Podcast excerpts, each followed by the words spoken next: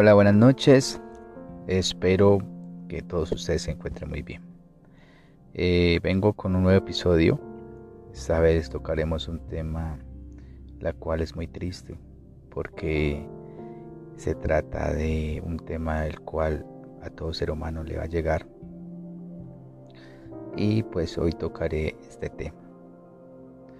Creo que la vida está llena de momentos maravillosos pero que en cualquier momento todo te puede cambiar y todo puede pasar a un segundo plano cuando te hace falta alguien en tu vida. Quiero iniciar este podcast eh, con una palabra eh, de aliento para todas esas personas que en algún momento o ahora no tienen a un ser querido en su vida y que les hace mucha falta y que realmente no pueden compartir en este momento.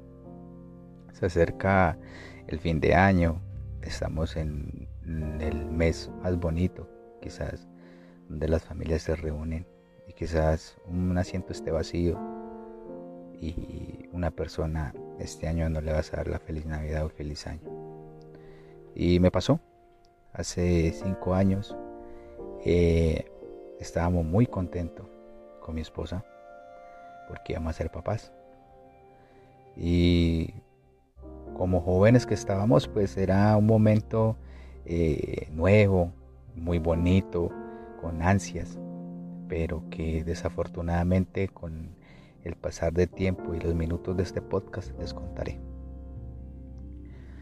En ese momento nosotros estábamos esperando a un bebé y pues estamos muy contentos, mi familia, la familia de ella, todos, todos, como es normal cuando un bebé un nuevo integrante llega a la familia.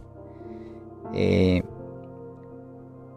todo el proceso fue, fue muy bueno. Los médicos nunca encontraron nada malo en el embarazo. Todo fue positivo en ese entonces. Todo marchaba bien. Y pues no había de qué preocuparse realmente. Creo que todo iba perfecto. Pues pasaban los días y con más entusiasmo nos levantábamos, con más ansias, que llegara el tiempo rápido y bueno, pues quizás eh, la alegría nos invadía a todos. Eh, cuando se acercaba el momento del nacimiento, eh, el miedo fue aún más y las ansias fueron más porque pues realmente sabíamos que íbamos a ser papás. Pero pues eh,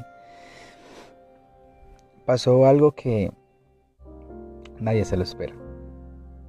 Realmente cuando pasan ese tipo de situaciones, como que la vida te da un golpe y te sacude fuerte y, y no reaccionas, sino que ya después ella entra a lo que es pues el parto y hasta ahí todo muy normal, hasta ahí todo iba muy bien, solamente era esperar el nacimiento. Desafortunadamente no le fue muy bien, desafortunadamente eh, pues eh, el bebé nace con problemas respiratorios eh, muy graves, los cuales tienen que estar internado en unidad de cuidados intensivos pues después de su nacimiento. Y ahí es donde nos preguntamos si nosotros o merecemos las cosas que nos pasen o hicimos algo malo para que nos pasara eso o quizás son cosas que tienen que pasar. Desafortunadamente eh, así nos pasó. Eh, el bebé estuvo cuatro días en unidad de cuidados intensivos luchando con su vida a diario desde que entró y pues los pormenores de eso fue que eh, durante eh, las visitas, en ese momento solo lo hacía yo porque pues nadie más podía visitarlo por la gravedad que él tenía en sus pulmones. Entonces pues eh, quiera yo quien lo visitaba a diario en sus en los días pues que estuvo hospitalizado. Pasaron dos días y pues el bebé no mostraba mejoría. Eh, el 22 de noviembre eh, dentro a visitar al bebé en su incubadora con todos los aparaticos que lo tenían ahí a él, pues para verlo. Una visita más, un día más, eh, me acerco a él para, para mirarlo como estaba. Mm, igual no mostraba mejoría y las visitas eran muy cortas. Entonces, pues eh, el compartir, se puede decir así, no era mucho. El día 23 de noviembre igual, mm, visitas en la mañana, visitas en la tarde, no mejoraba, no mejoraba. Y bueno, los médicos decían que, que teníamos que esperar, que teníamos que esperar a que él evolucionara, que el medicamento le ayudara, pero pues realmente era primera vez que nosotros íbamos a ser papás, era la primera vez que nos enfrentamos a una situación de estas. La vida no te enseña ni te dice cómo actuar en estas situaciones. Solamente te llegan y tú eres la persona de cómo las tomas y cómo eh, peleas frente a esa situación. El día 24 de noviembre, en horas de la mañana, llego a visitarlo tipo 10 de la mañana más o menos. Y por primera vez en los cuatro días y desde que nació, él abrió los ojos, tenía sus ojos abiertos, tenía un poco más de movimiento, inclusive con los aparatos que él tenía, trataba como de moverse, porque los otros días había estado pues como sedado, dormido, entonces no había la posibilidad de que él hiciera eso el 24 de noviembre, él abre sus ojos. Cuando llego a visitarlo, pues eh, la enfermera eh, me dice que si lo quiero tocar, porque él estaba en su incubador, y le digo pues que si no había ningún problema, yo lo hacía.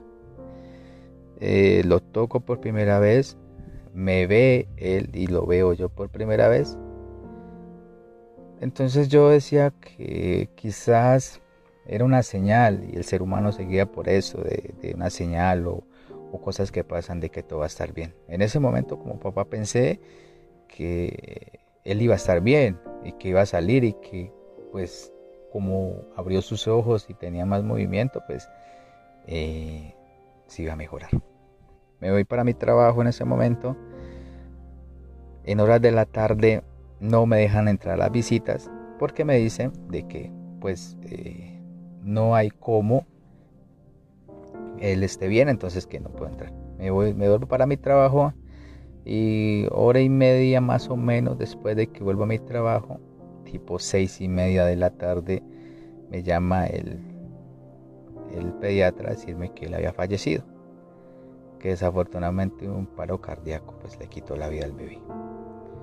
Entonces, en ese momento, tú al ver a tu hijo unas horas antes vivo y que abrió sus ojos y que estuvo contigo y dos horas después decir que había fallecido. Entonces quizás la señal que yo veía que era que él se iba a mejorar, no era que se iba a mejorar. Quizás él se estaba despidiendo de esa manera porque pues él no tenía otra. Entonces fue muy difícil, ya se podrán imaginar el dolor que uno siente a pesar del poquito tiempo, pero no es el tiempo en que uno lo vio vivo, quizás fue el tiempo en que como padres disfrutamos del embarazo, de cada día levantarnos con las ansias y la esperanza de algún día verlo crecer y que en ese momento pues desafortunadamente no fue.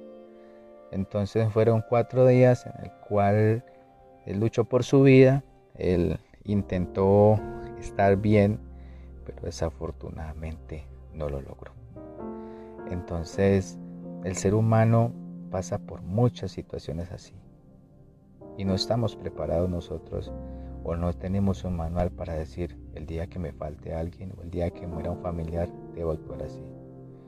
En ese momento se nos cae el mundo, un antes y un después, eh, las situaciones fueron muy complicadas, pero algo de rescatar de, esto fue que fuimos padres durante tres años de un bebé que en el momento no está con nosotros físicamente. Porque creo que todos los seres humanos creemos, creemos en algo, creemos en un Dios o creemos en, algo superior. Y yo creo en eso. Y yo creo que eh, quizás no era para este mundo, vino de visita y se fue. Y bueno, nos dejó una enseñanza muy grande porque nos enseñó eh, a amar, nos enseñó a, a cada día disfrutarlo como, como si, es, como si fuese una despedida. Así que eh, quería comentarles esto, quería traerles esto para ustedes, eh, un poco de lo que me pasó, pero que nos enseña mucho, a pesar de que dentro de dos días cumplirá seis años de fallecido y va a ser una fecha en la cual van a haber sentimientos encontrados porque te va a hacer falta alguien físico pero que está en tu corazón pero vas a disfrutar de alguien que no llenó el vacío pero que sí está tratando de que la vida sea más llevadera. Así que los invito a que si en algún momento han perdido un familiar o han perdido un ser querido Disfrútenlo recordando las cosas buenas que le dejó, las cosas que le enseñó, las cosas que compartieron. Y que si ya no está con ustedes, qué bonito recordarlos por siempre y para siempre de la manera más agradable. Y que en esos momentos y en estas fechas tu asiento va a estar vacío, pero tu corazón va a estar lleno. Así que amigos, muchísimas gracias. Mil y mil gracias a todos ustedes y que pasen una feliz noche.